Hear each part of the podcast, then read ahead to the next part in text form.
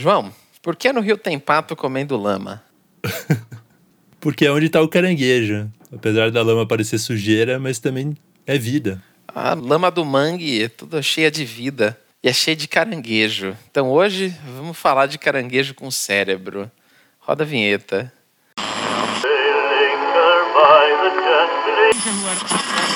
You are the only one that I can truly say I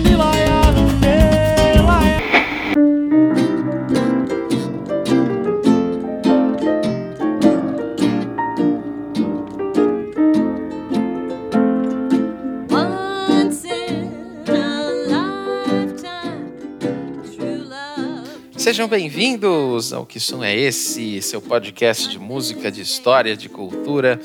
Hoje falando de mangue, falando de Mangue Beat, falando de Chico Science, falando de, de parabólica na lama, falando de caranguejo, falando de tudo isso aí. Sou o Thiago Bosquet, tem aqui comigo João Nin. Olá, tudo bem?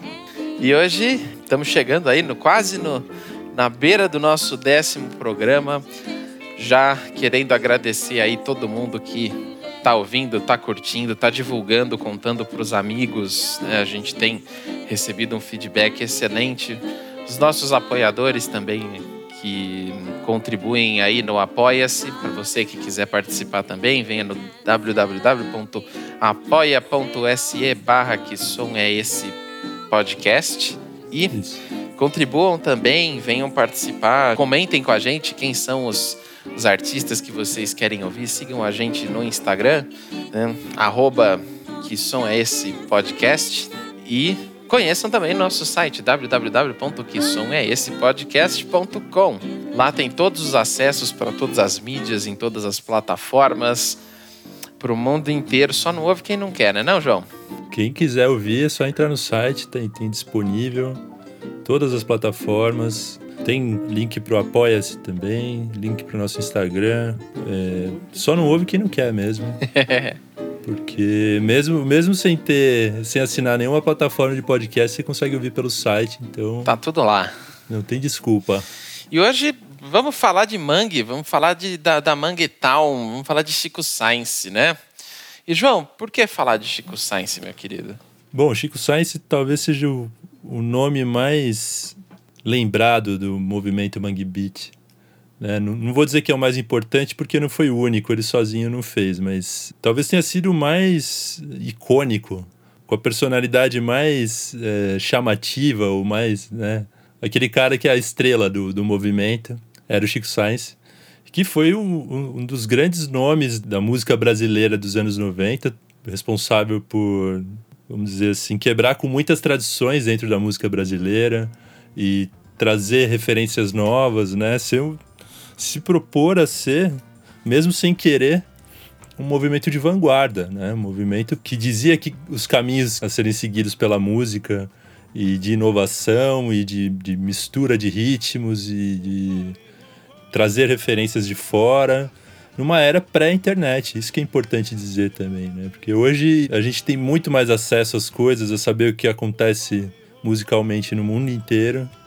E na época não se tinha, muito menos para jovens de periferia, como era o caso do Chico Science, né? Então, fazer o que eles fizeram, o que ele fez, foi realmente muito importante para a música brasileira dos anos 90 mesmo. Talvez a coisa mais importante que aconteceu nos anos 90 da música brasileira, muita gente disse que foi, né? E foi a junção de vários ritmos, né? Que depois você acaba ouvindo em várias outras bandas que não são necessariamente mangue beat, mas é o hip hop, o funk, o rock, o metal, né? E esses ritmos de fora com os ritmos de dentro, né? Com o maracatu, com o frevo, com o coco, com o samba, e conseguir misturar isso de uma maneira que fizesse sentido, formando assim uma identidade própria, né? Um movimento musical completamente novo. Mais ou menos como foi talvez a Tropicália nos anos 60, né? Misturando música brasileira com rock. Mas a, a música brasileira estava meio há 20, quase 30 anos sem algo desse tipo, né? É, a gente falou no programa passado do Tim Maia, o Tim Maia também fez coisas assim, né? Ele misturou soul com baião, com samba, com... para você ver a importância do Chico Science, né? Como É, essa mistura traz coisas novas. A gente, a gente costuma falar bastante disso aqui, né? Trazer sempre de pessoas que, que foram importantes e o ponto em comum delas é sempre essa mistura, né? Não é, não é por acaso, né? Que é a mistura que traz a inovação, que traz o diferente, que, que, traz mais impacto e identificação com mais gente, né?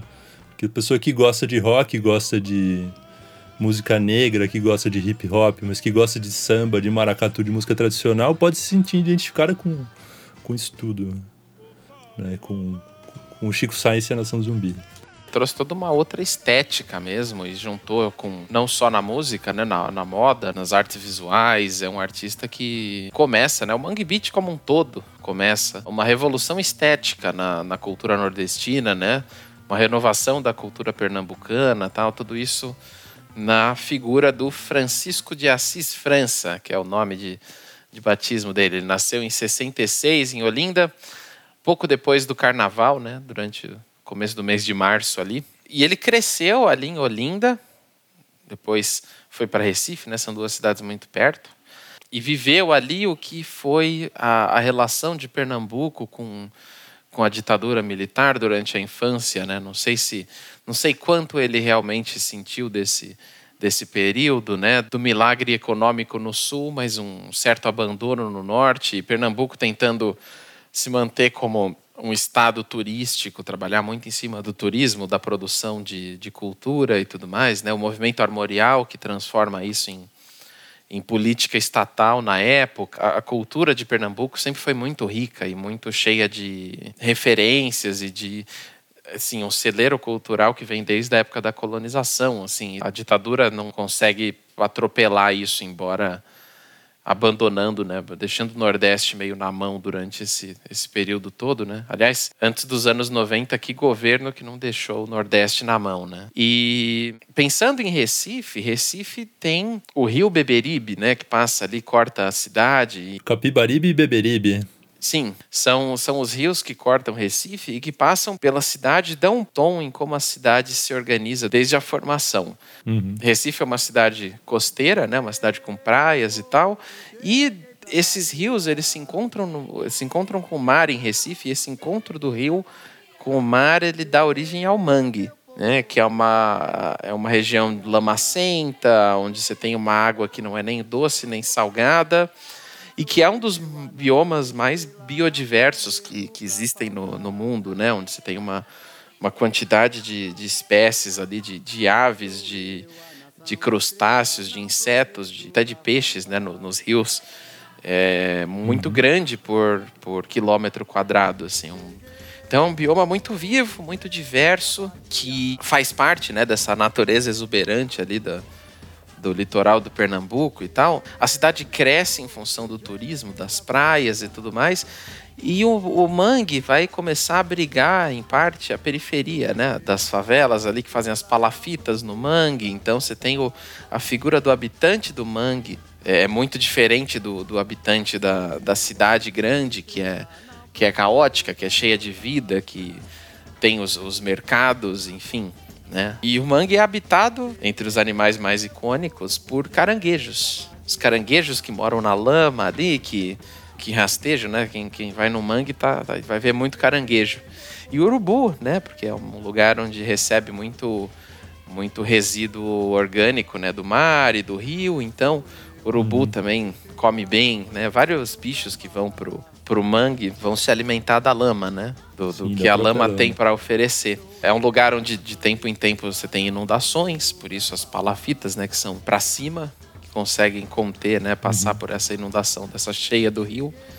Os caranguejos também que se enterram na lama e quando chega o, o trovão, eles ficam antenados assim, né? Falo dessa geografia porque tudo isso é, é, parte do que vai ser a construção musical, ela vai nascer dessa, dessa geografia, assim, né? Uh, e naquele período, como a Sim. cidade está crescendo, o, os rios e, e, consequentemente, os mangues estão passando por uma fase de crise, de desertificação em alguns lugares, onde o, a poluição está matando o mangue, de certa forma, meio que matando a cidade. E a cidade se encontra ali naquela, naquela contradição entre um turismo que gera muito dinheiro para poucos e muita gente que trabalha ao redor desse turismo e desse, desenvolvimento econômico que, que foi prometido para o Recife. Então, é uma cidade cheia de, de contradições, né? E durante aquele período era uma cidade muito ruim É, para se viver. O próprio problema de, com os tubarões, que, né, que a gente é, via muito na televisão, de vez em quando aparece um caso na televisão, né, de alguém que foi pego por tubarão ali na, na praia de Boa Viagem ou em Olinda, ali no Recife. Uma das questões que tem a ver com isso é justamente porque o mangue foi destruído, uma parte do mangue foi destruído para se construir um porto, né, Porto de Suape. Você tem outros, outros problemas ambientais também né, para isso acontecer, mas a importância do mangue para a estabilidade do, e equilíbrio ambiental né, não é só do próprio, do próprio mangue, né? é do próprio. de tudo que está no entorno. Né? Ele, é, ele é um, meio que um berçário de vida. Né? Então, os tubarões onde iam, que iam se alimentar ali ou que iam se reproduzir ali vão para outros lugares e aí acabam indo parar em praias cheias de banhistas e morrem as pessoas. Então é. E e isso tá no meio que no imaginário do Recife também, né? De- das pessoas que conhecem e tal. Então o mangue tá, tá sempre ligado a isso tudo, né? Ao, ao- à realidade da cidade. É aquela realidade que não, não é bonita, mas é, é de onde toda a vida brota, né? Sim. Essa, essa desigualdade estrutural, essa, essa situação né, de um- uma cidade que ao mesmo tempo é turista, mas que está socialmente degradada, né, alguns, eh, alguns chamam de cidade mercadoria, ela tem uma, uma- um problema de habitação muito grande, porque a cidade cresce muito rápido, mas ah, os empreendimentos imobiliários trabalham em cima de especulação, então tudo é muito caro para você ter uma casa na cidade. A cidade se torna cara e a periferia cresce ao redor do mangue. E, lógico, né, você vai para uma cidade como Recife, como turista, em 90 e 92, 93, o que você vê é uma, é uma periferia que não tem uma, uma expressão artística, ou pelo menos, não, não é que não tem uma expressão artística, mas não tem uma, uma expressão artística que é visível fora dela mesma, você precisa ir até ela, ela não vai até você. E e esse- isso é uma, uma grande contradição, né? Então, o Recife é uma cidade cheia de, de contradições, como uma grande cidade né, no meio do Nordeste não teria como não ser. Sim. E pensando num contraponto, assim, né, do que vai ser o Mangue Beach ali e tal, dá para pensar que o Recife se torna meio que um polo cultural nos anos 70 e 80, mas ainda sem essa, sem essa influência do mangue, né? Tem muito do Luiz Gonzaga, apesar do Luiz Gonzaga não ser do Recife, ele é do interior e ele leva uma outra estética, que é a estética do sertão, do interior mesmo, e leva isso para o resto do Brasil. E em Recife, a estética que tem, assim, mais comum é o movimento armorial. E musicalmente é o cordel, né? São alguns mestres compositores, como é o caso do do mestre Salustiano, que é homenageado pelo, pelo Chico Sainz, é uma das grandes influências dele.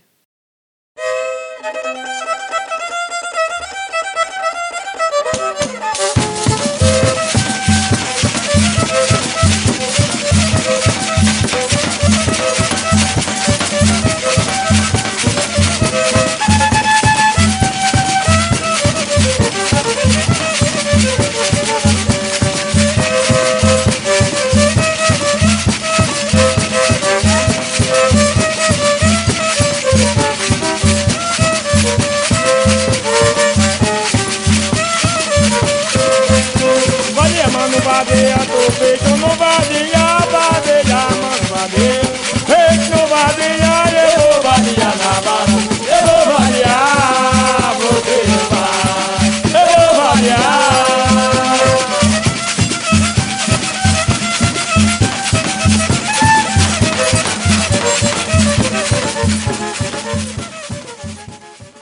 Essa provavelmente é a primeira influência dele como né, formato de composição dele. Tem muito do, do mestre Salustiano, ele fala muito desse mestre em, em entrevista e tal.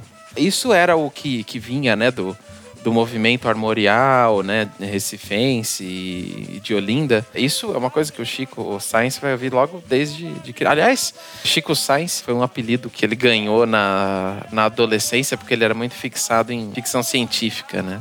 Ele era ficcionado em ficção Sim. científica e pessoal chamava ele de Chico Science. Aí ele adotou esse nome como, como nome artístico depois, quando ele começa a se formar como músico. E, e como é que é essa formação, João?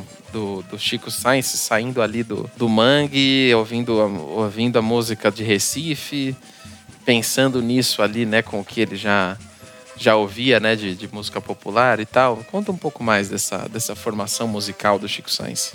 O Chico Sainz, ele, ele ouvia coisas do mundo inteiro. Ele buscava, né, vinis, é, cassetes. Na época não tinha internet, né, final dos anos 80. Se juntava todo mundo, né, que conseguia um vinil e juntava todo mundo para escutar aquilo na casa de alguém. Era uma coisa meio assim. E geralmente era o funk americano, é, hip hop, é, punk, é, rock a música brasileira também, até reggae, né? Reggae também. Ele tinha essa identificação também com a música periférica de outras partes do, do mundo, né? Não só locais de onde ele estava, né? Mas escutar rap, escutar o punk, né? Escutar músicas que, que tivessem essa representação das periferias, né? Não fossem... É, em contraste com, com o movimento é, armorial, que, por exemplo, apesar dele se declarar, é, como é que chama? Armorialista? É um armorial mesmo. Ele se declarar um armorial, né? Mas o movimento armorial ele nasce na, na universidade, né? Ele nasce na Universidade Federal do, de Pernambuco. Então ele é intelectualmente elitizado, pensado, né? É, e não é uma coisa tão espontânea, digamos assim, né? Não é ele é, ele é mais com, com o objetivo de você. O movimento armorial tinha esse objetivo de preservação e, e manutenção da cultura, né? E, e memória e identidade é, é, tradicional mesmo, em oposição ao que era estrangeiro, né? O, o Suassuna critica muito, por exemplo, ele fala. É, critica muito Michael Jackson, Madonna, porque eles falam que são, eles são instrumentos quase que de guerra, né? De dominação cultural mesmo. Né? Eles falam, não precisa mais de, de porta-aviões, você põe a Madonna e Michael Jackson que sai mais barato. Então ele enxergava a, e, o, e o, a Suassuna era o principal nome, né, do principal cabeça do movimento armorial. E ele enxergava o que vinha de fora como como como para destruir, como uma, a, uma ameaça. Como uma ameaça, sim, para uma ameaça à cultura nacional, à cultura popular brasileira, né? E e pro Chico isso não tinha muito, não fazia muito sentido. Ele queria escutar isso que era de fora, ele queria saber o que, que era feito é, lá fora, né? Não, não necessariamente por Michael Jackson e Madonna, né? Mas não tinha essa trava, né, com o internacional, né? E tinha essa, muitas essa, essas barreiras, né, na música brasileira em geral, assim. O que era MPB não se misturava com música de fora, ao contrário do, do tropicalismo, né? Ou seja, é, enquanto você teve o tropicalismo ali meio que se enraizando na MPB, nos anos 90 isso já tinha acabado, né? No final dos anos 80, 90 já não era mais assim, né? É, porque tinha essa questão cultural muito forte, né? De enxergar o estrangeiro como um dominador, né? Como algo que está ameaçando a cultura, a música popular brasileira. E, e para ele é, tinha como isso ser uma coisa só, tinha como isso se juntar, se misturar. E aí ele, ele começa a formar os primeiros grupos dele e tal. E ele, muito cabeça, né? Muito idealizando, né? Mesmo sem formação musical é, formal, né? Ele imaginava, ah, eu quero que você faça uma levada lá Funkadelic pro guitarrista, por exemplo. Ele fazia uma, um groove Funkadelic ali na guitarra, né? Ah, mas aqui eu quero o que, que os tambores façam é, como, como um baião lá do, do Gonzaga. E, ou do Maracatu. E aí, e, e, aí a voz era um lance mais hip hop, né? E outros elementos. Então, ele era o cara que meio que produzia, né? Porque ele pegava todos os elementos e juntava numa coisa só. E, e aí ele entrou no primeiro grupo, né? Orla Orbe. Foi o primeiro grupo dele. Sim, foi uma banda formada num estúdio improvisado que ele fez com os amigos e que às vezes era difícil de, de organizar para todo mundo poder ir, porque todo mundo tinha que trabalhar o tempo inteiro tal. E o Arla Orbe começa a tocar em uns, nos bares e nos festivais ali, não na parte mais elegante de, de Recife, mas no underground musical ali, né, que estava aparecendo também, né? Então eles começam Sim. a fazer muitos shows ali, ele começa a aparecer como um artista mais performático, né? Nessa época que ele começa a desenvolver um pouco das, das roupas, né? Que misturam um pouco do urbano com a comunidade ribeirinha, né? Do, do manguezal. Então, às vezes, um chapéu de palha com uma, uma camiseta por baixo da camisa, assim, né? Uma coisa meio esquisita que ele usava, assim, mas bem característica dele. Então ele começa a se, se formar enquanto um artista performático. Isso, no Orla Orb, né? Enquanto isso, organizando festas, né? Porque não tinha, não tinha onde, onde se tocar, né? Esse tipo de música que eles gostavam de ouvir, né? Não tinha onde você escutar reggae, ou, ouvir rap. Então, eles começaram a fazer festas onde eles discotecavam tudo quanto é estilo, assim, que, que eles gostavam de escutar, né? Não, não necessariamente só música brasileira. E, e, assim conseguiu difundir esse tipo de música que era tão restrito, né? Era difícil de conseguir um disco, era difícil de achar um vinil. E aí ele começou a difundir para um, uma galera, né? Para um grupo de pessoas que, que começou a segui-los, né? Que eram os Mangue Boys ou as Mangue Girls. Nesse balaio todo, no começo dos anos 90, entram outras né, bandas como Mundo Livre S.A., que já estava um pouco uhum. antes na cena, né? Do, do Otto. E o Mestre Ambrósio, são, são algumas bandas que começam a vir junto desse movimento, né, de, que começou fazendo fazendo festas, fazendo shows e depois lança algumas bandas, né? Essas três são as mais mais emblemáticas e que vão fazer o movimento aparecer, inclusive, né, para o resto do Brasil e do mundo. E por conta dessa cena mesmo que eles criavam, assim como, como você comentou, era tudo muito coletivo, né? Sim, sim. Eles chamavam de coletivos ou de cooperativas, né? eles chamavam de movimento, eles não tinham essa pretensão de serem um movimento. Né? Se caracterizou como um movimento depois que eles soltaram o manifesto, como a gente vai falar um pouquinho mais para frente. Uhum. Mas aí é que a coisa se caracterizou como um movimento. É para quem via de fora, né? Para eles mesmo era, era mais uma cooperativa, era ali um, um grupo de pessoas que, que queriam se sentir é, representadas né, com um novo tipo de música que não era tocado, não era, não era é, apadrinhado assim pela, pela. Não estava na mídia, não estava. Uhum. Não só de é. música, né? Um, um, gênero de arte. Você tem artistas plásticos que estão olhando para o mangue, você tem é, escritores, poetas olhando para o mangue também e começando a a, interagir com essa cena. Então é interessante porque nessas festas você tem performances de, de artistas de, de teatro, você tem performances de artistas visuais, são festas culturais assim que que trazem tudo o que está se produzindo de novo, né, de, de, inovador, de experimental ali no, no Recife. Né? Em 89, o, uhum. o Chico faz a, é, forma a banda Lustal, e essa tem um pouco mais de, de, expressão, ela é mais experimental até. Essa já mais com guitarras, né? Já, já mais parecida com o que viria a ser o Nação Zumbi, né? Isso, mais, mais próximo, trazendo um pouco mais forte o, o maracatu, com algumas das letras que depois o, o Nação Zumbi vai lançar.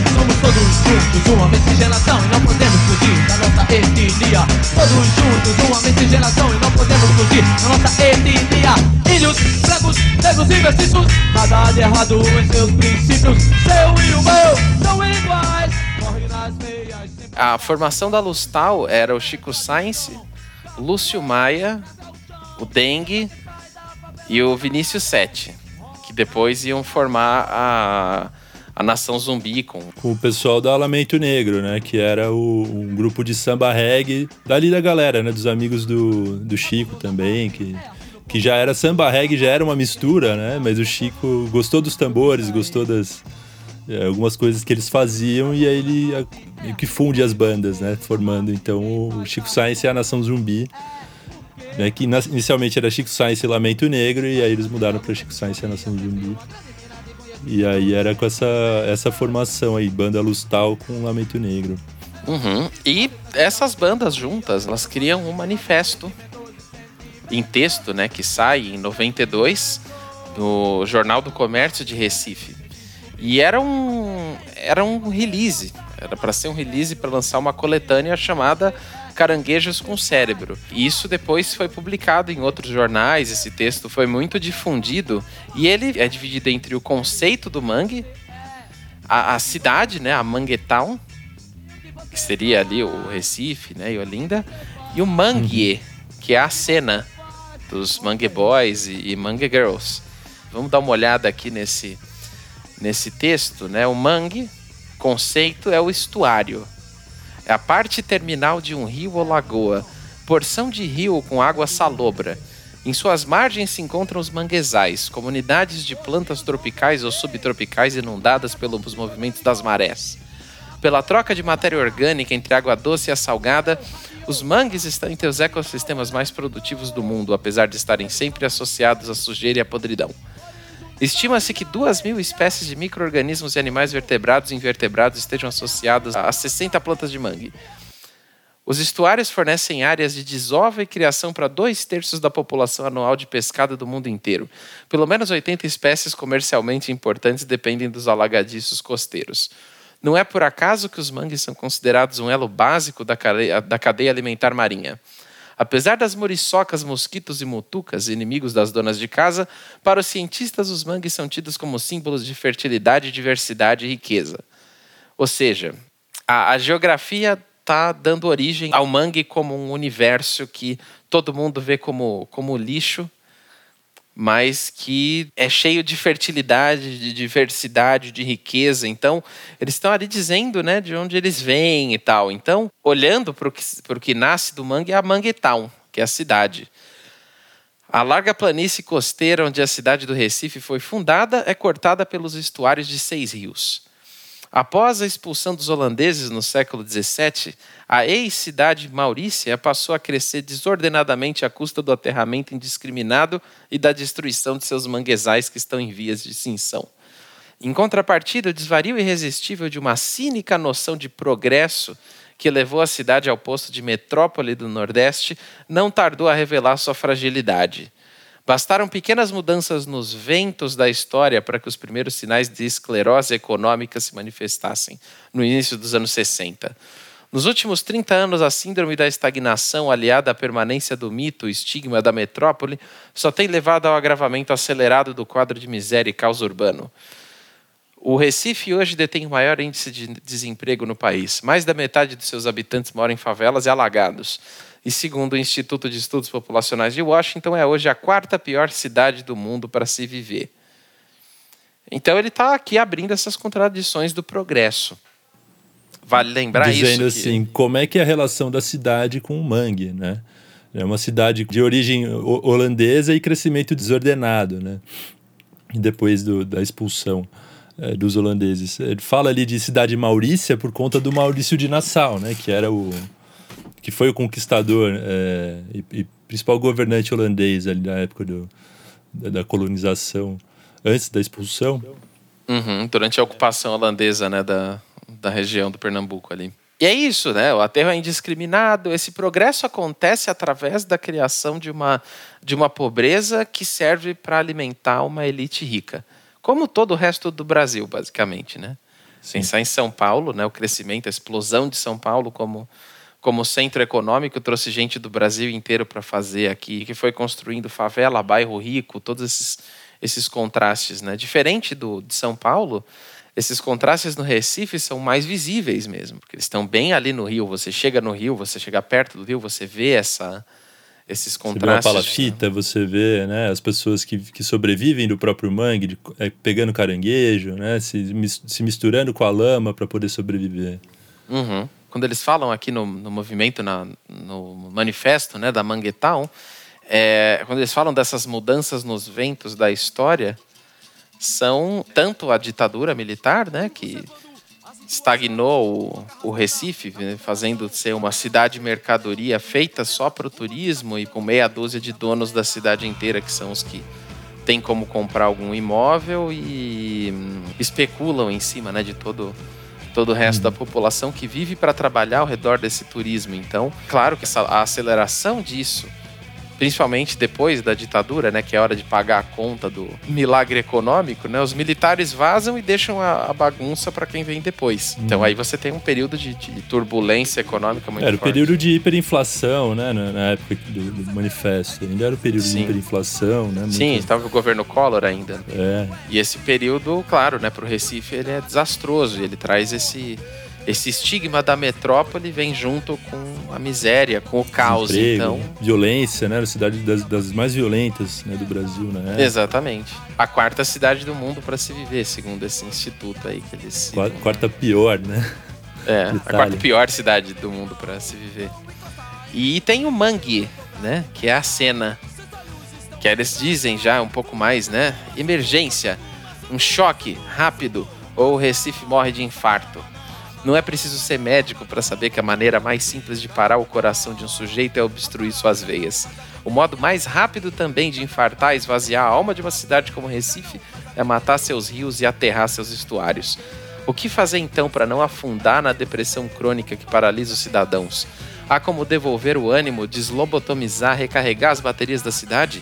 Simples, basta injetar um pouco de energia na lama e estimular o que ainda resta de fertilidade nas vias do Recife. Em meados de 91 começou a ser gerado, articulado em vários pontos da cidade um organismo, o Núcleo de Pesquisa e Produção de Ideias Pop.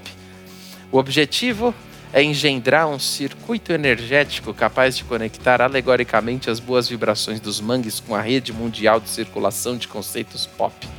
Imagem símbolo, uma antena parabólica enfiada na lama, ou um caranguejo remixando antena do Kraftwerk no computador. Os Mangue Boys e Mangue Girls são indivíduos interessados em teoria do caos, world music, legislação sobre meios de comunicação, conflitos étnicos, hip hop, acaso, Bezerra da Silva, realidade virtual, sexo, design, violência e todos os avanços da química aplicada no terreno da alteração e expansão da consciência. Mangue Boys e Mangue Girls frequentam locais como o Bar do Caranguejo e o Maré Bar. Mangue Boys e Mangue Girls estão gravando a coletânea Caranguejos com Cérebro, que reúne as bandas Mundo Livre S.A., Lustal, Chico Science Nação Zumbi e Lamento Negro. O disco será lançado pelo selo Chamanatus Granulatus Sapiens. Meio que caranguejo com cérebro. Exatamente, no, né? no- no- em latim. Alguma coisa assim. Sim. Uh, Chamana... Deixa eu... É o caranguejo sapiens em latim. É Caranguejo Sapiens, em latim. Aí tem o desenho do, do selo, é um caranguejo meio, meio periférico, assim, né? Com a cabeça. Com, cérebro, né? Com uma cabeça de gente. com chapéu, assim. E é interessante que isso se torna toda a estética do Nação Zumbi, né? Desde, ah, desde tanto da forma deles de se vestirem com uma coisa meio urbana, meio praiana, assim, né? Do vendedor de caranguejo da praia, o catador de caranguejo com o, o menino da cidade. Então ele faz essa mistura, coloca uns, uns babados de maracatu, né? De personagens do, do maracatu. Maracatu não é só um ritmo musical, né? Ele tem um sincretismo religioso in- indígena e africano, né? Então ele usa os personagens do maracatu. Tá sempre com Como? aquele oclão, né? Com, com aquele óculos gigante, né? Como se fossem os olhos maiores, né? Aumentados, né?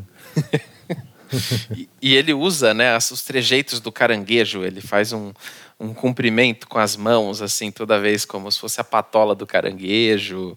Tem muita iconografia no, no Chico Science, é muito visual. Apesar de ser um artista assim que você olha para ele de cara, você não tem essa impressão, mas você vê um show dele inteiro, você consegue pegar esse, essa complexidade né, da movimentação dele, da expressão corporal dele, de, de ficar pulando como um personagem de maracatu, imitando o né? Nos clipes ele fica agachado igual um caranguejo, anda de lado, faz coisas assim meio, né? Era um artista bem completo para para um artista que não, não se formalizou enquanto uma educação musical como a gente imagina que seja a educação de musical de um artista, né? Sim, sim.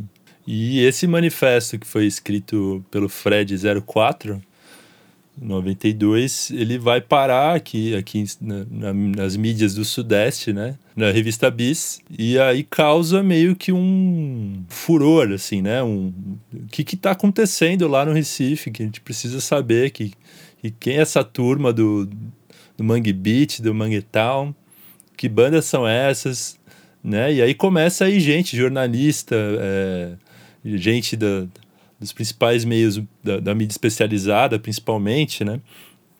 E até da, da, dos grandes veículos mesmo, o pessoal da cultura, da Folha foi, né? Para acompanhar shows do, do para entender o que estava acontecendo nessa cena, né? E aí eles voltam e escrevem matérias maravilhadas, né? Tipo, dizendo, olha, lá tá acontecendo uma coisa completamente nova né, na cena cultural brasileira e era para internet, né? Vamos combinar que ninguém podia pegar e filmar um show e, e, e postar no, em qualquer rede, então tinha que ir alguém olhar, assistir o show, depois escrever e depois de um tempo aquilo ia sair, as pessoas iam comprar na banca, comprar é, os jornais ou as revistas e lerem, né? Então tinha um certo delay. E aí, com isso, eles começam a, a, a ter convite para tocar em São Paulo, né? São Paulo e, e, e Minas, principalmente. Né? E aí, eles vêm para São Paulo fazer show, já como, como Mundo Livre S.A. e também o Chico Sainz Nação Zumbi. Né? Eles vêm fazer turnê em São Paulo, mas vieram de ônibus, né? Aqueles três dias de viagem lá de Recife, sei lá quantos dias de viagem, mas aquela coisa com galinha, eles contam as histórias, né? Aquela coisa com galinha, a gente dormia no corredor, né? Eles dizem que chegaram em São Paulo depois dos, dos primeiros dias de, de show, assim, dos primeiros dias em São Paulo, acabou o dinheiro. Tiveram... Tava dinheiro contado, né? Eles pegaram todas as economias de férias. E alguém, acho que largou emprego, pegou seguro-desemprego, não sei o que, chegou aqui já tinha acabado o dinheiro, né?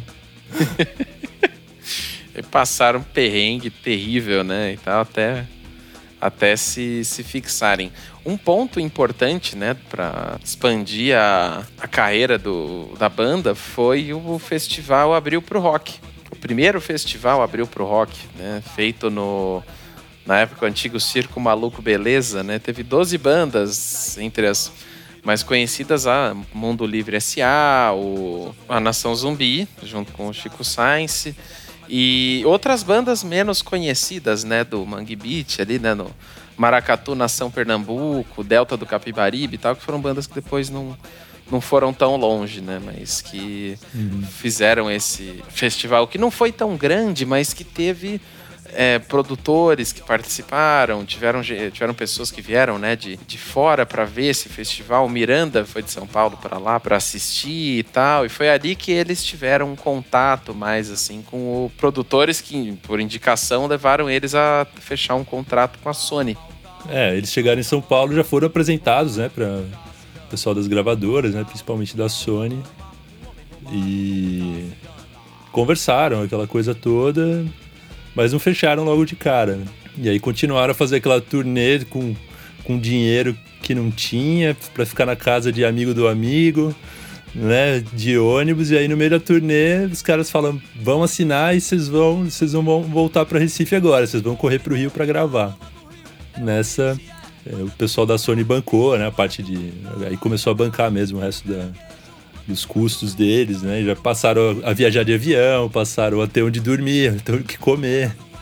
E foram gravar com o Liminha, né? O Liminha que é, é já tinha produzido muita coisa importante né, da música brasileira.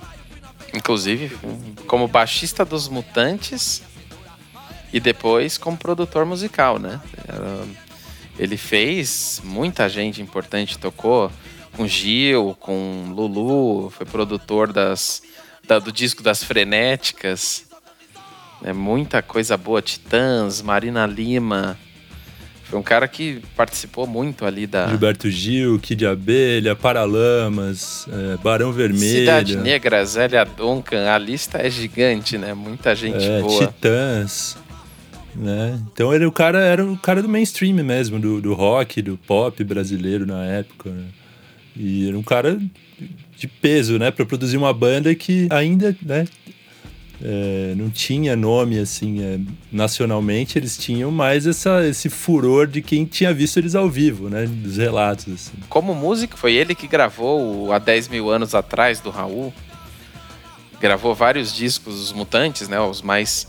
Alguns dos mais famosos, né? A Divina Comédia, o Mutantes e seus Cometas no, no País dos Bauretes, que a gente mencionou no, no programa passado. Aí como músico, né? Sim, sim. Como músico, né, como baixista, gravou assim, alguns dos álbuns mais importantes da, da música brasileira e como produtor mais ainda, né? Um cara que realmente foi muito essencial na, na música brasileira, como na, assim, né? Na, no, no backstage, né? Da, da música brasileira. Ele também foi produtor do Charlie Brown Jr., né, de alguns discos. Foi. Enfim, o pessoal da Nação Zumbi ficou assustado de trabalhar com ele. Segundo ele, ele extraiu tudo que ele pôde, né, assim, durante essa gravação do Da Lama ao Caos. Sim. O nome já diz isso, né? Saindo do mangue e indo para a cidade grande, né? Da lama ao caos. É, ou para mostrar o caos que era a lama, né? Caos criativo, né? É. O imprevisível e tal. Eles falam muito de teoria do caos e tal. Eles eram, eles estudavam a, né, o Fred 04, o do Jorge do Peixe e tal, o pessoal gostava, né? Era, era uma teoria popular, assim, né? Tava na moda, assim, nos anos 90, falar de teoria do caos, né? E aplicar isso no contexto, por exemplo, das cidades. Para quem, né, assim, grosso modo, a teoria do caos é uma teoria que é onde é, quanto mais complexo fica um sistema, mais imprevisível ele é. Então, um sistema muito complexo é essencialmente muito caótico e abre mais para o aleatório, para o imprevisível. E o mundo globalizado, esse mundo todo, era um mundo cheio de novidades onde não se esperava. Por exemplo, né, de dentro do mangue saiu o caranguejo e dizer, né, assim, daí da lama para o caos e fazer isso acontecer, né. O disco ele abre com um manifesto, já, né, que é o monólogo ao pé do ouvido. Modernizar o passado é uma evolução musical. Cadê as notas que estavam aqui? Não preciso delas, basta deixar tudo soando bem aos ouvidos. O medo dá origem ao mal. O homem coletivo sente a necessidade de lutar. O orgulho, a arrogância, a glória enche a imaginação de domínio. São demônios os que destroem o poder bravio da humanidade. Viva Zapata! Viva Sandino! Viva Zumbi! Antônio Conselheiro! Todos os Banderas Negras! Lampião, sua imagem e semelhança! Eu tenho certeza, eles também cantaram um dia.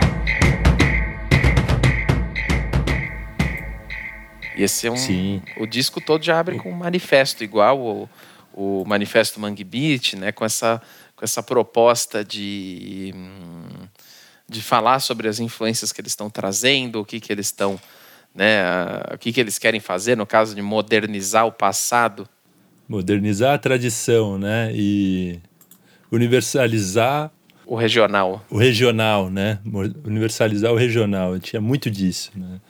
É, transformar o regional em algo universal, né? Em algo que, que, que se comunicasse com a música de qualquer lugar, né? Dos outros lugares também. né? Que é um pouco o que a gente falou da- das origens do, do Mangue Beat lá nas festas, né? Já tava lá, né?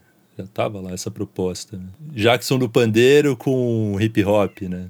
Ou Sim. de maracatu com punk. Então, tem essa proposta mesmo.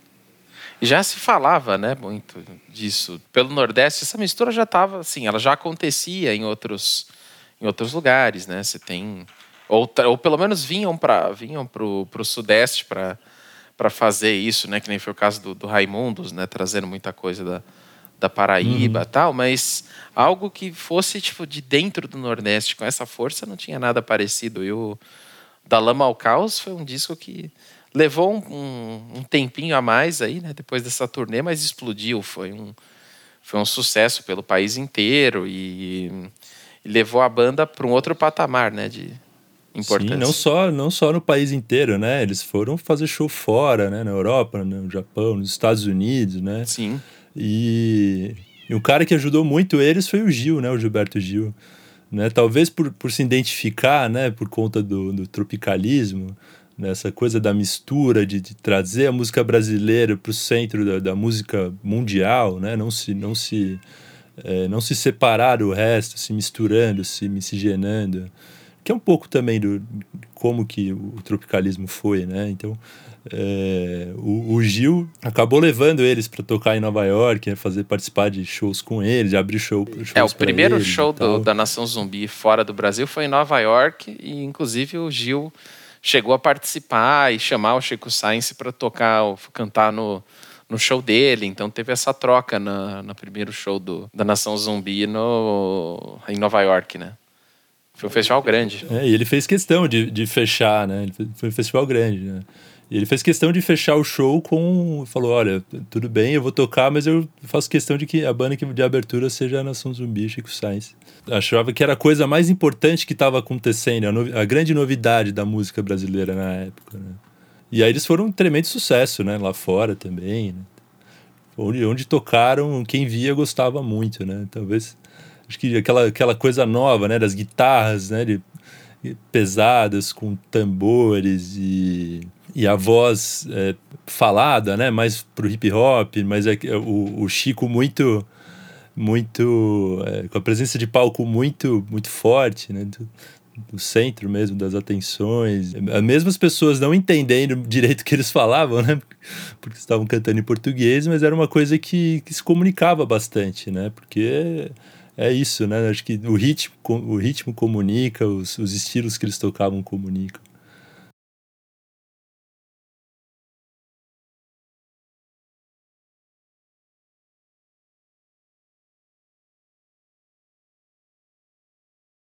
E aí eles também, também começaram a aparecer bastante por conta da MTV, né? Eles fizeram. Tinha muitos clipes da MTV e tal. E a MTV era o grande difusor assim, de, de música pop no Brasil. Né? E, e, no Brasil, eles, pelo menos assim, eu, eu vejo né, que para minha geração foi muito importante, né? Para conhecer muita coisa nova, né? Porque era, era através da MTV que você conhecia mesmo, né? Que eu conheci. É, Chico Science, Plant Ramp, o Rapa, Charlie Brown Jr., todas essas bandas que estavam, Raimundos, né? Essas bandas todas que estavam eh, se tornando importantes no cenário nacional na época, eram todas novas, né, com sonoridade própria, identidade própria, né? Apesar de ter esse lado da MTV ser internacional, né, de ter trazer muita muita música de fora, reproduzir muito programa de fora aqui, mas acho que que fazia sentido com isso que o Chico também queria, né? Que era universalizar o tradicional, né? Então, o canal MTV, né? O canal de, de mídia, é, fazia todo sentido, né? Ainda mais com a tecnologia, né? Porque não tinha internet, a coisa mais tecnológica que se tinha era isso. Ah, sim. E pensar o começo dos anos 90, né? Fim da Guerra Fria, tudo mais, é um período de globalização em que as pessoas estão começando a falar é, majoritariamente na globalização como um, como um fato, como uma, uma coisa que iria acontecer com o advento da, da internet, que era novidade. Do, e o Chico Sainz era muito fascinado TV a cabo né? também, né? Com canais de televisão de tudo quanto é lugar, né? Uhum. Então tudo estava meio que se globalizando. Os discos vinham de fora e se misturavam com os daqui. A, a TV tinha, né? A, a MTV que fazia muito, tocava muita música brasileira e fazia ao mesmo tempo, né, trazia muita coisa de fora e, e misturava e valorizava o que estava misturando, né, como no caso do da Nação Zumbi. Então, o, o Chico Sainz era fascinado por isso. Ele brinca muitas vezes com o que era o ciberespaço. Ele queria participar da, da colonização do mundo desse ciberespaço não habitado que estava começando a, a existir, né? O tempo se acelerando, então o, o maracatu é mais acelerado, né? Tudo aquilo que é, né? Os ritmos são rápidos, tudo é tudo é muito feito desse jeito e tratando dessas contradições, né? Da da cidade. A própria Banditismo por uma questão de classe, que é a primeira música do da Lama ao Caos, logo depois do monólogo, ele fala da cidade e ele fala de, é, muito do, do folclore, né? Da, do Recife, de, de uma coisa do, do, cotidiano, do que as pessoas viviam, né? Então, quando ele fala, um tempo atrás se falava em bandidos. Quer dizer, um tempo atrás, né? Sempre se falou em bandidos. Há um tempo atrás se falava em solução, há um tempo atrás se falava em, progresso, há um tempo atrás que eu via televisão. Um tempo atrás se falava em bandidos, um tempo atrás se falava em solução, um tempo atrás se falava em progressão, um tempo atrás que eu via televisão.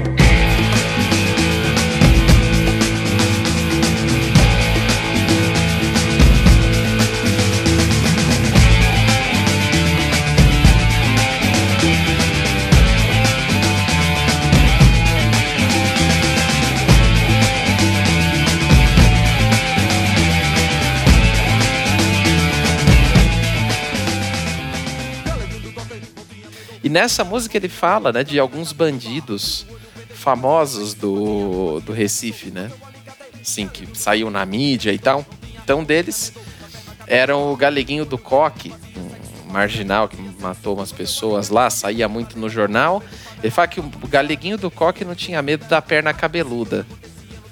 A perna cabeluda é um, foi uma história que saiu no, num jornal de, de Recife, né? Acho que o Diário Pernambucano, que hum, falava que as pessoas, algumas pessoas tinham visto e estavam sendo seguidas na rua à noite por uma, por uma perna cabeluda que corria atrás das pessoas e tal. Isso virou meio que uma lenda urbana na época. O pessoal fez uma reportagem, né, de zoeira na rádio e, e depois as pessoas começaram a ligar dizendo que estavam sendo seguidas pela, pela perna cabeluda. Virou uma meio que uma, uma história, né, um, uma lenda local e as pessoas contavam para assustar a criança tal. Então, quando ele, ele, ele puxa isso, ele está falando ali do cotidiano de Recife, das coisas né, que eles que eles se lembravam, né? Assim, que eles se lembravam que eles ouviam quando quando criança, que fez parte da formação deles enquanto, né, na formação cultural deles. Então, os bandidos que estavam sempre ali nos noticiários sensacionalistas e tal, o tal do Bill do olho verde, que fazia sexo com seu alicate, depois que ele foi capturado, ele nega que ele, que ele fazia isso. Ele torturava as pessoas com o alicate dele. Né? Fala, você quer morrer ou você quer, é, você quer tomar beliscão? As pessoas falam tomava beliscão, ele torturava com alicate. Era um negócio meio. As pessoas ah, não, não sabem se é verdade ou não, né, a parte do alicate, mas ele era um cara que tinha né, um bandido, matou uma galera e foi preso. E, e o Chico Sainz traz esses bandidos, né, pelo, para falar da cidade. Sobe morro, ladeira, córrego, beco, favela, a polícia atrás deles, eles no rabo dela. Acontece hoje, acontecia no sertão quando um bando de macaco perseguia Lampião. O bando de macaco, no caso, era a polícia, né? O Lampião hum. chamava, os cangaceiros chamavam a polícia de, de macaco. É, eu carrego comigo coragem, dinheiro e bala. Cada morro uma história diferente, que a polícia mata gente inocente. E quem era inocente hoje já virou bandido para comer um pedaço de pão todo fodido. Então, quer dizer, ele tá falando do banditismo social, né? A gente falou disso lá no programa do Luiz Gonzaga, que é a razão da, da violência urbana que vem dessa desigualdade, dessas contradições. Então é isso que ele está jogando nesse banditismo por pura maldade ou banditismo por necessidade. E aí ele uhum. responde, né? Banditismo por uma questão de classe. É isso que é o, o banditismo, né? Ele explica o, uhum. o fenômeno de uma forma que as pessoas ainda precisam entender.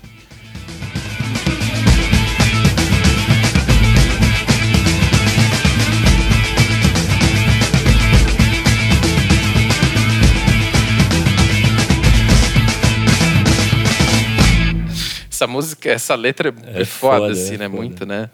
É profunda. Eles, eles falam muito disso, do, né? Que a cidade não para, a cidade só cresce. O de cima sobe e o de baixo desce. O sol nasce e ilumina as pedras evoluídas que cresceram com a força de pedreiros suicidas. Cavaleiros circulam,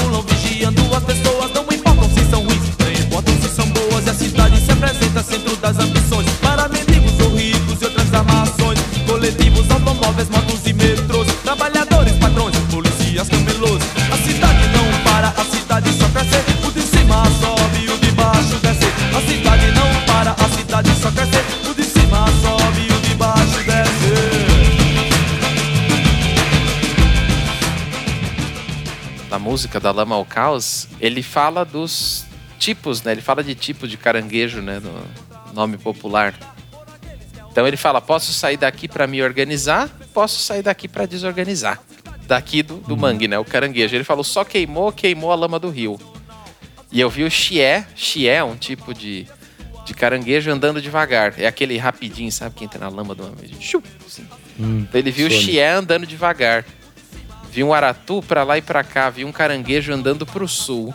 Quer dizer, né? Vindo para para São Paulo, saiu do mangue e virou Gabiru. Gabiru né, um, era uma gíria né, na época para o homem afetado, né, um, ou aquele cara meio malandrão, sabe? Tipo, um cara que age com esperteza tal. Então, quer dizer, saiu do mangue, veio para São Paulo e ou se identificou com a cidade, virou um, uma pessoa da cidade e tudo mais, cortou a raiz do mangue, ou virou o malandro, né? Virou Foi marginalizado. Tal, assim, marginalizado e tal.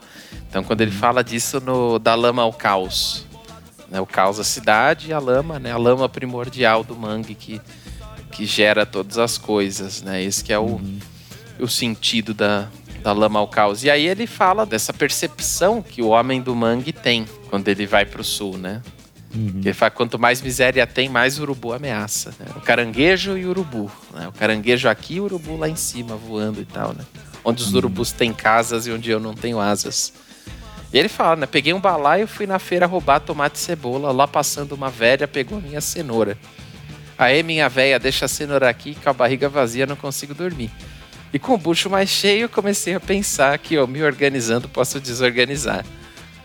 E que eu desorganizando posso me organizar. Então ele tem essa, essa veia, essa veia revolucionária através da, da saída do mangue, do mangue para a cidade, né? Da lama para o caos e do caos à lama. É muito bom o Chico, né? Esse disco é incrível, cara. Esse disco é incrível. É, mensagem forte, né? E, e- e rimas muito, muito bem construídas. É, um pouco do hip hop, né? Essa, e ao mesmo tempo da música brasileira, né? Esse, esse engajamento que era da MPB dos anos 70, né? Que era muito forte, ele resgata isso também, realmente muito bom. E apesar do disco, né, ter. É, para quem já tinha visto a, a Nação Zumbi, Chico Science Nação Zumbi, achou o disco faltou alguma coisa, né? Tava meio. Não, não, não era exatamente o que, que eles esperavam da banda que eles conheciam ao vivo, né? Talvez por ser um disco muito limpo, né? O- tudo muito certinho no lugar, né? Mas é um disco muito bom. Tá na lista de qualquer dos discos brasileiros mais importantes dos últimos anos, tá, tá na lista, assim. E aí, pro segundo disco, né, eles vão trazendo influência do- dos lugares onde eles, eles iam tocando, né? Nas turnês, né, eles passaram pela Europa, pelos Estados Unidos e foram trazendo vinis, discos, da- por, por onde eles passavam. Eles iam ver shows, o que estava acontecendo nos lugares, né? Quem, quem que tava tocando. E aí eles foram trazendo isso para pensar no, no segundo disco. Né? Uma sonoridade mais pop, mais eletrônico, mas ao mesmo tempo as guitarras mais pesadas. Né? E a bateria já, uma na verdade, tiveram um problema com o baterista, né? Com o baterista não, com o percussionista da caixa. E aí, para substituir, encontraram um baterista que tocasse caixa. E o cara nos ensaios tocava caixa e tal, mas ele foi conseguindo convencer o pessoal ali a tocar bateria mesmo. E aí entrou uma bateria mais tradicional, bateria de banda de rock, de pop, né? Então o segundo disco ele já tem uma, uma sonoridade mais concisa, né? Nesse sentido, assim, do- das percussões, das frequências. né? Você ouve pratos que não tem no primeiro, é só tambores, né? As guitarras estavam mais agudas, no segundo já estão mais graves, né? O baixo tá bem mais presente também. Essa rua de longe que tu vê é apenas a imagem que sou. Esse mangue de longe que tu vê é apenas a imagem que é tu.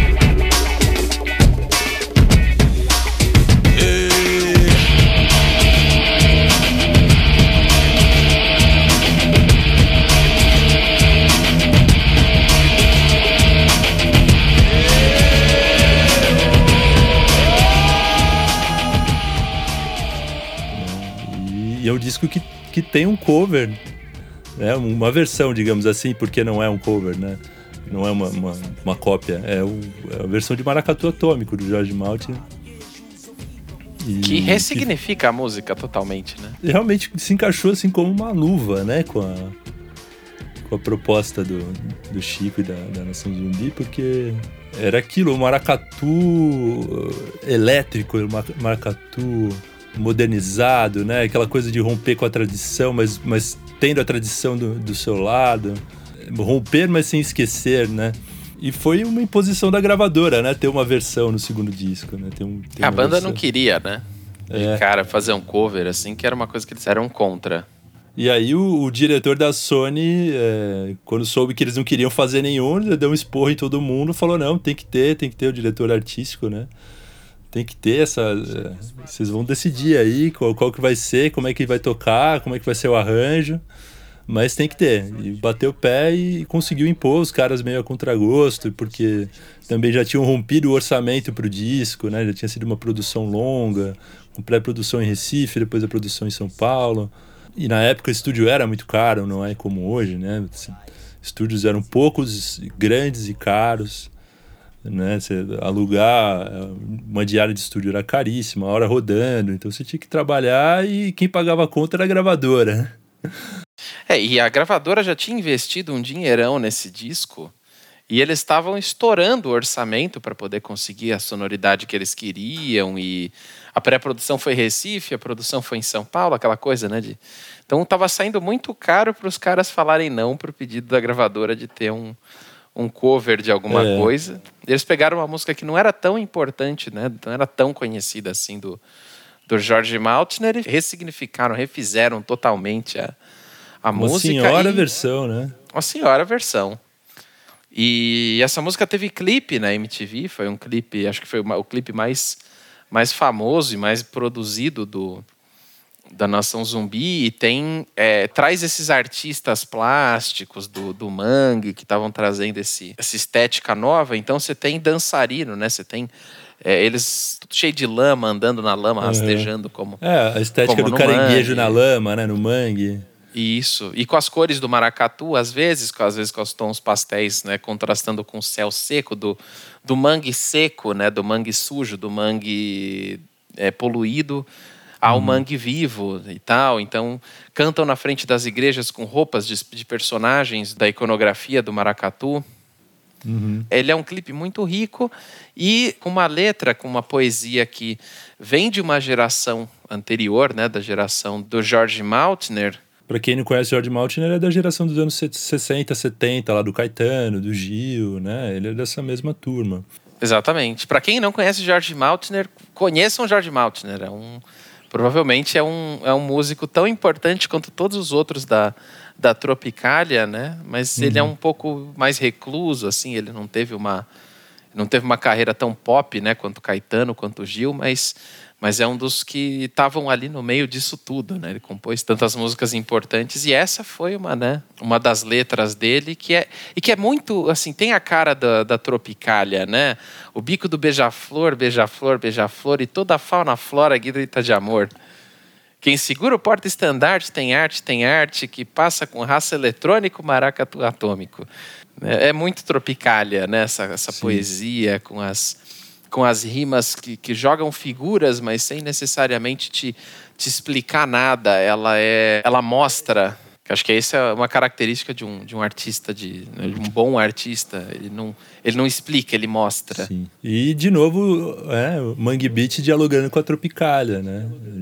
Já estava dialogando ali com o Gil, agora com o Maracatu Atômico, né? Interessante observar a diferença das duas versões. E a versão original é mais para um samba, né? Tem o violino do George Maltner ali no meio e tal. E a versão do, do Chico Sainz Nação Zumbi é o maracatu atômico mesmo, assim. Tambores claros, né? Guitarra, aquela voz dele. O bico do beija-flor, beija-flor, beija-flor. E toda a fauna, a flora grita de amor. Quem segura o porta-estandarte tem arte, tem arte. E aqui passa com raça eletrônico, maracatu atômico.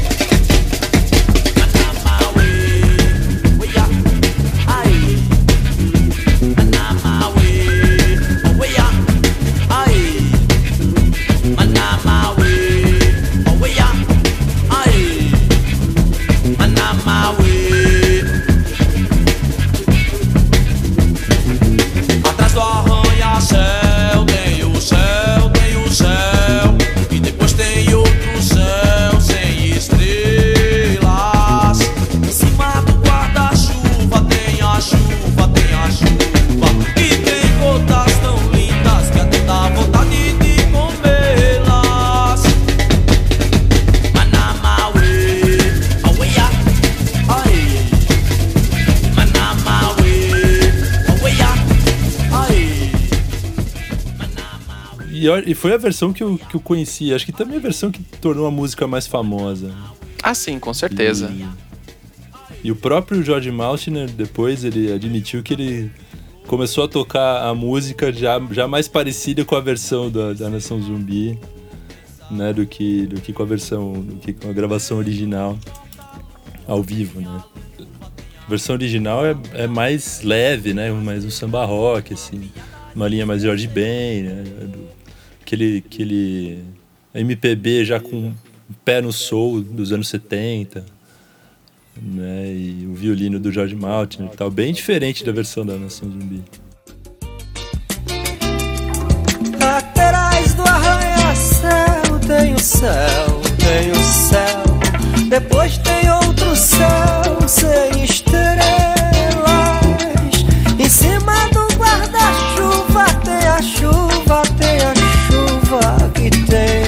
Gotas tão lindas que até dá vontade de comê-las.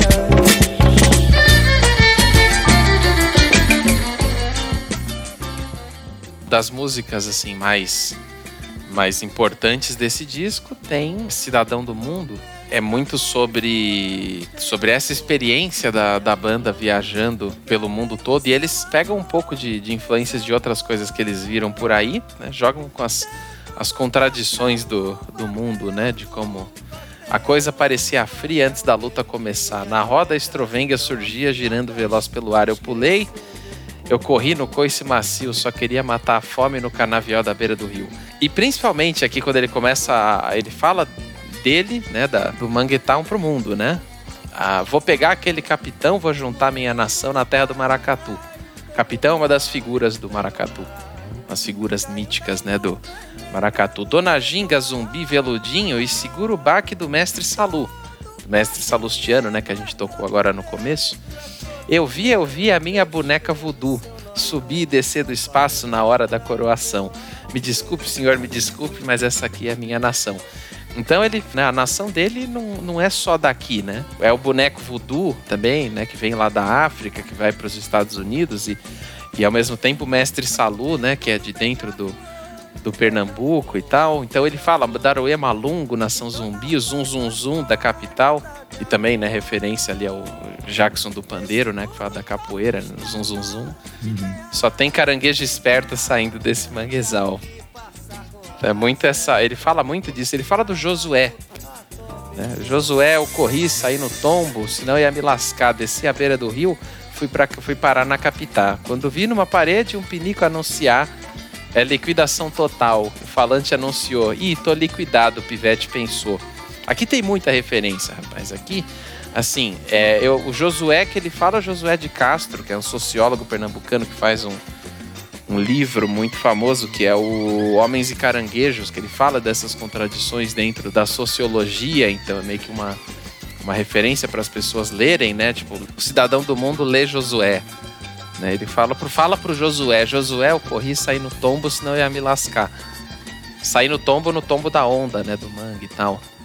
Aí ele hum. foi pra capital e ele chegou na. Quando ele fala do pinico, ele tá falando tanto, né, da da tá falando do, tanto do rádio, mas ele também está falando da arte, né? Do, do pinico, da arte contemporânea, né? Do, do Chan ali, que faz a, fala do pinico. É, é liquidação total.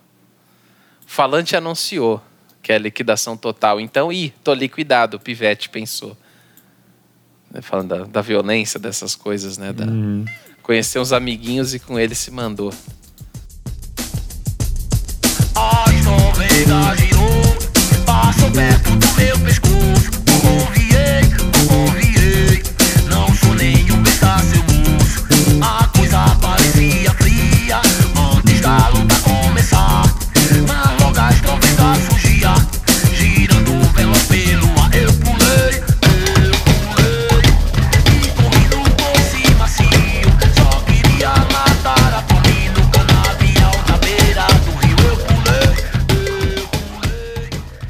essa música tem muitas referências sobre Pernambuco, né? Sobre o, o tradicional e o moderno. Tanto o, o tradicional da cultura, o tradicional da vida, do cotidiano e as contradições do mundo moderno. que ele não necessariamente rejeita, né? Ele abraça essas contradições e elas são essa identidade nova. Em etnia, ele fala da miscigenação. Para ele, a etnia brasileira é a miscigenação e que não tem nada de errado com a nossa etnia. Então ele está falando sobre o racismo dessas dessas relações, né, de étnicas, né, que, que tem em Recife também, do branco, do negro, do indígena, do mestiço. E é o que ele diz, então há mistérios em descobrir o que você tem e o que você gosta, ou o que você faz. Maracatu psicodélico, capoeira da pesada, bumba meu rádio, birimbau elétrico. Frevo, samba e cores, cores unidas e alegria. Cores, né, de, de cores mesmo. Nada de errado em nossa etnia. Cores de, de pessoas, né, de, Uhum. de tudo isso. Então é uma música ri- todas são, são músicas muito ricas. da nossa etnia Todos juntos uma miscigenação E não podemos fugir da nossa etnia Índios, brancos, negros e mestiços Nada de errado em seus princípios. O seu e o meu são iguais. Corre nas veias sem parar Costumes é folclore, é tradição. Capoeira que rasga o chão. Samba que sai de uma favela acabada. É hip hop na minha embolada. E tem Macô, né? Marcou com o. Que, que eles fizeram com o Gilberto Gil e o Marcelo D2. Mostrando a união da, da- do Gil, né? Da Tropicália, mais uma vez aí, né? Com o hip hop do Sudeste, né? Que tava acontecendo também. O Planet Ramp era uma das principais bandas também, junto com o Rapa, né? das, das principais bandas que estavam ali na, na, na época, na cena né, nacional. E tava junto ali com a Nação Zumbi na MTV bastante, né? Passando bastante. Então eles faziam muitos shows juntos, né? Fizeram show juntos no Abril pro Rock já de 96. Então também tem essa união. Desamanhada, tu só quer mamata, tu só quer ficar na minha porque eu tô te manjear. Olha só que menina bonitinha pra poder ficar comigo tem que saber cozinhar. Ô menina,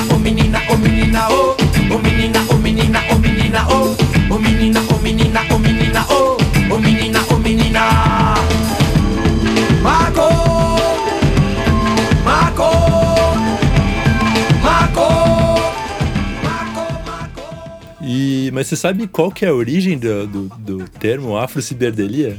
É uma mistura de afrofuturismo. Explica isso aí pra mim, meu querido. Pois é, o nome afro-ciberdelia é baseado num, num romance de um escritor de ficção científica chamado Ian Watson, que conta a história de um, de um fungo psicodélico que tinha no- nas, nas florestas brasileiras e depois foi levado para os Estados Unidos, para Inglaterra em, em laboratório e tal. Então tinha esse contato, né, do essa, essa pira meio é, com a ficção científica dos anos 70, né, 80. Tava completamente ligada ali, né, no- Uhum.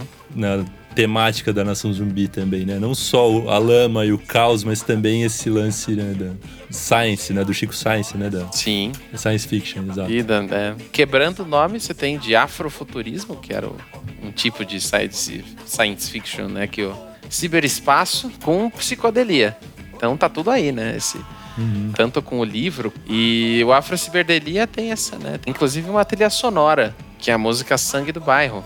Sangue do Bairro, que ele fala de, de bairros do Recife, né? Mistura com, com gírias e tal. Uma música curtinha, fala de violência ali no final e tal.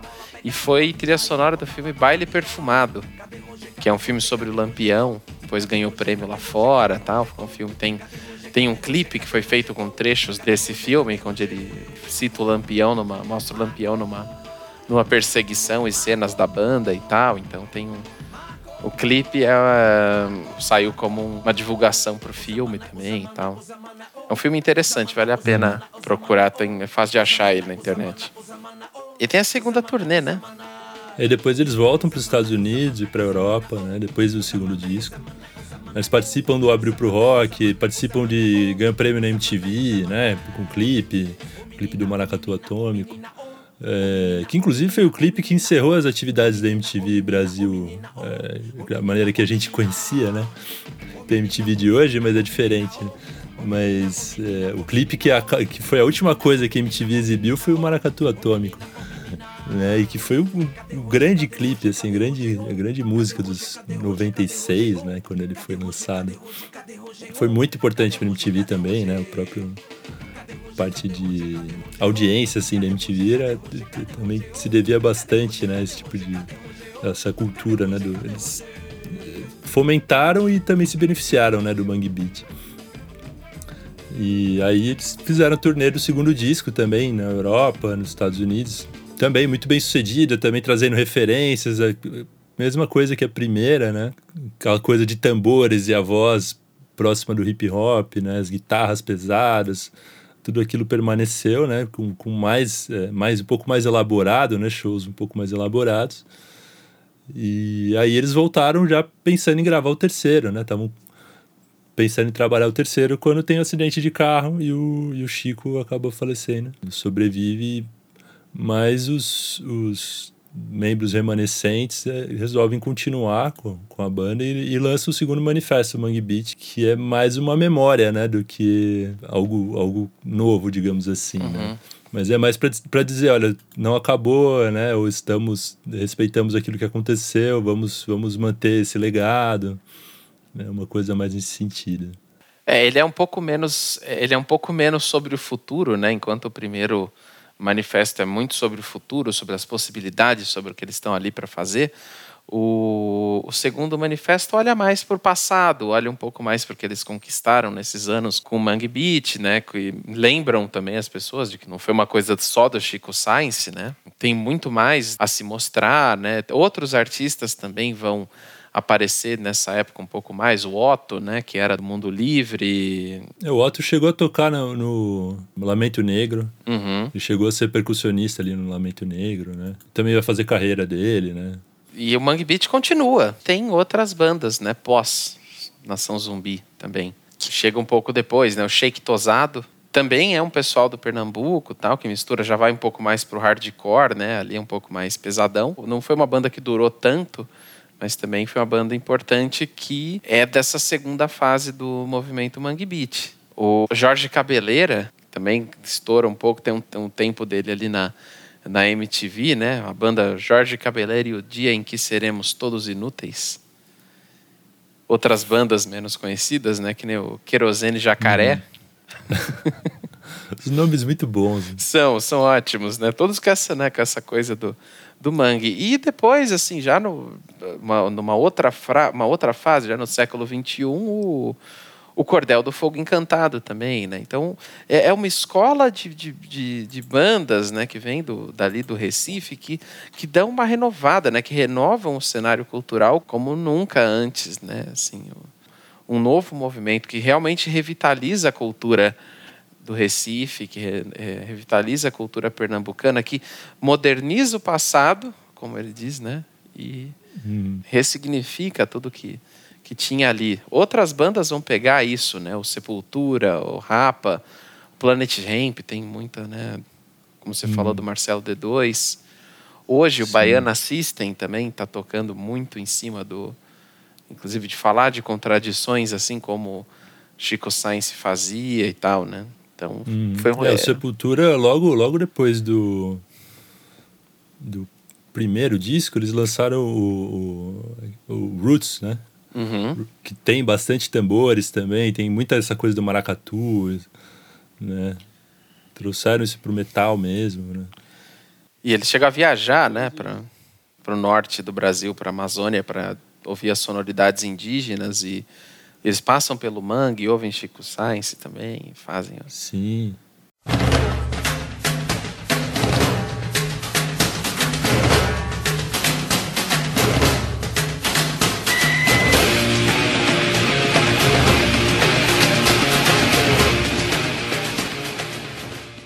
Sepultura até recentemente tinha turnês com, com uma banda de tambores é, é, de apoio, né? É, então meio que ficou, né? Ficou essa coisa de misturar a música brasileira com a música de fora, ficou como uma característica, né, das bandas é, nacionais, assim, né? Tentarem, principalmente mais pro rock, né? Para MPB menos, mas mas para as bandas de rock tem muito essa questão de misturar, né, os ritmos nacionais com, com com as guitarras pesadas, ou até às vezes vocal em inglês. Né? Bom, temos curiosidades aí sobre o Chico Sainz? Bom, curiosidades temos, é, como a gente já comentou um pouquinho, né, do, da treta com o Ariano Suassuna, né, por conta do movimento armorial.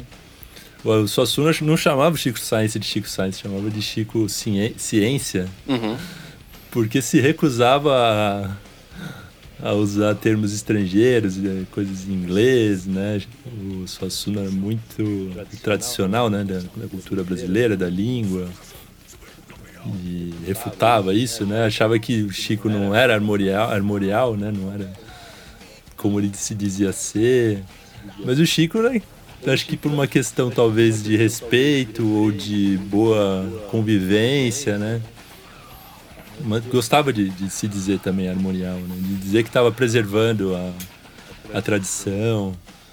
Tinha esse contraste, né? Mas acho que talvez fosse um contraste geracional também, né? De gerações diferentes, visões de mundo diferentes, de realidades diferentes, porque o movimento armorial é, era saído de, de, uma intelectualidade da universidade, né? Uhum. E não do mangue, da periferia, né? Diferente do Chico.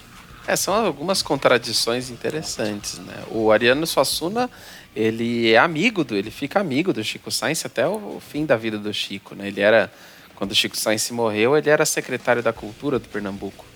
E ele, uhum. e ele, sim, reconhece a importância do, do Mangue Beat no fim da vida, mas essa treta foi um foi um ponto crucial na relação dos dois nessa essa divergência geracional, como você como você falou, né? E, e porque o Suassuna era um dos caras mais importantes né, da cultura pernambucana, né? Até, acho que até hoje, né? Tem o Alto da Compadecida, grande obra dele, né? mais representa, assim, talvez, né? Essa cultura que se nacionalizou do imaginário que é o Pernambuco, né? Sim, e... autor do Alto da Compadecida, né? De tantas... Uhum. Trazer o cordel para uma literatura mais sofisticada, assim, também. Sim, é, é, muito bom o Alto da Compadecida, é muito bom. E depois que ele morreu, tem uma estátua dele, né? Fizeram uma estátua do, do, do Chico Sainz ali no Recife Antigo, né? No centro histórico. E ele é ensinado nas escolas, né? Se fala sobre ele nas escolas, na, nas universidades, né? No movimento Mangue Beat extrapolou, né? Extrapolou qualquer barreira, né? De classe social, sei lá, de ou de, de nicho mesmo, né? Não é uma coisa só de nicho, é uma coisa que virou popular. É, o, o Mangue Beach é homenageado também num, numa estátua, o movimento como um todo, né? De uma estátua de um caranguejo enorme na beira do, do rio Iberibe. Tem ali um caranguejão de lata, caranguejão de, de sucata, assim, com as, as patolas para cima, assim, muito bonito. Quer dizer, feio pra cacete, é né? Mas, mas muito emblemático. Eu já vi, assim. eu já vi. Eu não sabia que era por isso. é por causa é uma homenagem ao, ao Mangue Beat e ao movimento, né, como um todo. Tem essa estátua, tem a do Chico Sainz. Uh, Chico Sainz, quando criança, tinha um caranguejo de estimação. Parece que era uma coisa que molecada às vezes tinha, assim, um caranguejo de estimação. Uhum. Né? Era um negócio interessante, assim. Ele era muito ligado no carnaval de Olinda e do Recife. Então, muito do, do que ele conhece de maracatu, né, das, dessas tradições, é por conta também da, dele sempre participar da, do, do carnaval, né, dos maracatus de Sim, rua. Tinha, né? tinha muito essa, essa força também. É, há quem diga que o, que o carnaval de hoje é, é mais popularizado assim por conta dessa, do Mangue Beat também, né? É, não é uma coisa só do só popular, tem até gente de tudo quanto é classe social gosta de carnaval hoje em dia. Uhum. E talvez, talvez um pouco por conta do, do Mangue Beach trazer isso à tona. Uhum. É isso. E o que, que você recomenda aí para quem quiser ir atrás, conhecer um pouquinho mais ainda, ou outras coisas que a gente de repente não falou aqui sobre Chico Science e, e o Mangue Beach e a Nação Zumbi? Tem o documentário Caranguejo Elétrico, tem no YouTube também, fácil de encontrar, que são depoimentos né, dos, dos músicos, né, dos parentes, das pessoas ao redor contando a, a vida do Chico Sainz meio que por, por dentro, né? Então eles contam essas Uhum. histórias mais, algumas histórias mais íntimas, né, de- da convivência com ele, das das experiências que eles passaram juntos, né? Tem entrevista com a mãe dele, tem alguns nomes assim. O Itaú Cultural fez uma coletânea de entrevistas também sobre o, o Chico Science, com várias pessoas importantes na vida dele. Tem, tem entrevista com Jorge do Peixe, tem com a filha dele, com a mãe dele, com o Miranda, que depois né, era amigo também da Sim. banda. Muitos, muitos, né? O Liminha fala deles também. Tem Fred 04. Fred 04, tem entrevistas de todo mundo, né, sobre falando sobre ele para quem quiser conhecer mais, claro.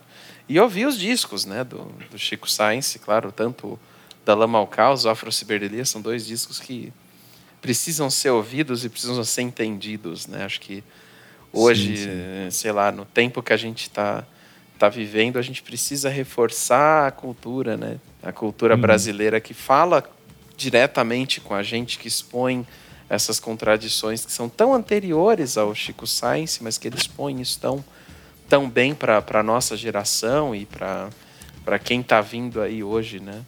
Para quem gosta hoje, que quem tá, quem é moleque hoje que está ouvindo Baiana System, precisa conhecer de onde veio, precisa conhecer esse, esse caldo, né, do, do mangue, né, que tem tanta tem tanta importância, né, e que fala tanto com a É, gente. Que colocou Recife de novo no mapa da cultura pop. Uhum. Tem um livro chamado. É da série, né? O livro do disco, que, que vai falar um pouco da história do, do Alama ao Caos. É um livro da Lorena Calabria, né? Que chama Chico Science, Nação Zumbi, da Lama ao Caos, é o nome do disco. Mas é, é dessa série, o livro do disco, que também vai contar as histórias do que, de onde originou, né? É, para onde e, e que consequências isso teve, como o movimento Mangue Beat também. É bem interessante para quem quiser ir atrás depois. Tem um artigo também bem interessante da Carolina Leão, é, lá da UFRJ, chama-se A Negociação Mangue Beat, Cultura Pop, Mídia, Periferia e Periferia no Recife Contemporâneo. Que vai falar um pouco dessas contradições e do manifesto, né, de tudo que originou o Mangue Beat, a, e a Lama ao Caos, mas num contexto mais social, histórico, assim, que é um pouco da nossa análise aqui também. A gente vai deixar o link aqui na, na descrição do episódio. Então acho que é isso, né? Falamos Falamos bastante. bastante aí de caranguejos, de antenas parabólicas, Lama, de lama, maracatu. maracatu. Foi um passeio bacana aí, movimento armorial, cordel, afrociberdelia. Foi, foi um negócio. Banditismo, sim. Banditismo. Foi realmente foi uma viagem interessante aí. E, novamente, gente, passando o chapéu, para quem quiser, não deixem de conhecer nosso, nosso site www.quesomesepodcast.com e também colocar o, sua contribuição no chapéu pelo Apoia-se, apoia.se barra que são é esse podcast. Vocês fazendo isso ajudam a gente a fazer essa pesquisa, a organizar conteúdo, montar toda esse, essa parafernália aqui que a gente organiza, né? E futuramente, né, agora que a gente já está aí ouvindo falar de vacina aqui e acolá, né, a galera, vamos ver qual vacina chega aqui primeiro, estou esperando para para me imunizar, né, como dizia o Tim Maia, vou me imunizar desse desse vírus aí. E vi conhecer os estúdios Loudland também aqui com o João, que está Opa, né? Produtor aqui também, você que está querendo fazer seu podcast ou está querendo trazer sua música, venha aqui para o estúdio, conheçam o trabalho dele, que ele é o mago das tesouras aqui, que corta todas as gaguejadas e tropeços que eu faço aqui pelo programa também. gaguejada sempre tem, né? Não dá pra E dito evitar. isso, caminhamos. né? Já são 10 programas, né? Do... Nove, nove. Décimo é o próximo. E quem será o décimo? próximo. Quem será o décimo? Fica aí no ar, né? Aguardem aí uma boa surpresa no nosso décimo programa. Olha só. Quem diria, hein, Thiago Bosquier? Chegamos, vamos chegar ao Que décimo. loucura. Vamos chegar Estamos chegando no décimo e rumo ao vigésimo e por aí vai, né? décimo. Por aí Vamos- vai. Temos muita, muita música aí para trazer para vocês. E muito obrigado aí pelo apoio, gente. Ouçam os outros programas, acho que vocês- a gente tem muita coisa legal que a gente trouxe aí. Recomendem para os amigos, né? Comentem. A gente também tem nossa página no Instagram, então quem gostou, viu o episódio, achou legal, achou interessante, recomendem, publiquem aí nossos façam nos seus stories, coloquem aí nós, marquem a gente também se lembra, lembrou, ah, ouvi o programa lá, lembrei, marca a gente também que a gente vai gostar de saber que foi lembrado e também vai lembrar aí de vocês, né? tanto no programa quanto na página. E é isso aí, né, galera? Vamos ficando por aqui. Algumas palavras finais aí, João? Eu acho que é isso mesmo. Você falou bastante. Quem puder contribuir, contribui. É, dá para dá para começar a contribuição a partir de cinco reais, não pesa no bolso. Mas se não puder contribuir, a gente continua aqui. É, não vai restringir você de ouvir a gente nem nada, pelo contrário, acho que quem conseguir escutar e compartilhar com os amigos e, e trazer é, opiniões, dizer o que achou, o que gostou, o que não gostou, é sempre enriquecedor pra gente aqui. Continuar melhorando, continuar fazendo esse trabalho. É que no final das contas é para vocês que, que ouvem a gente. Acho que é isso. Então é isso aí, galera. Ficamos por aqui. E daqui a duas semanas tem mais. Aguardem aí nosso décimo programa e muito obrigado e até a próxima no Que Som é Esse.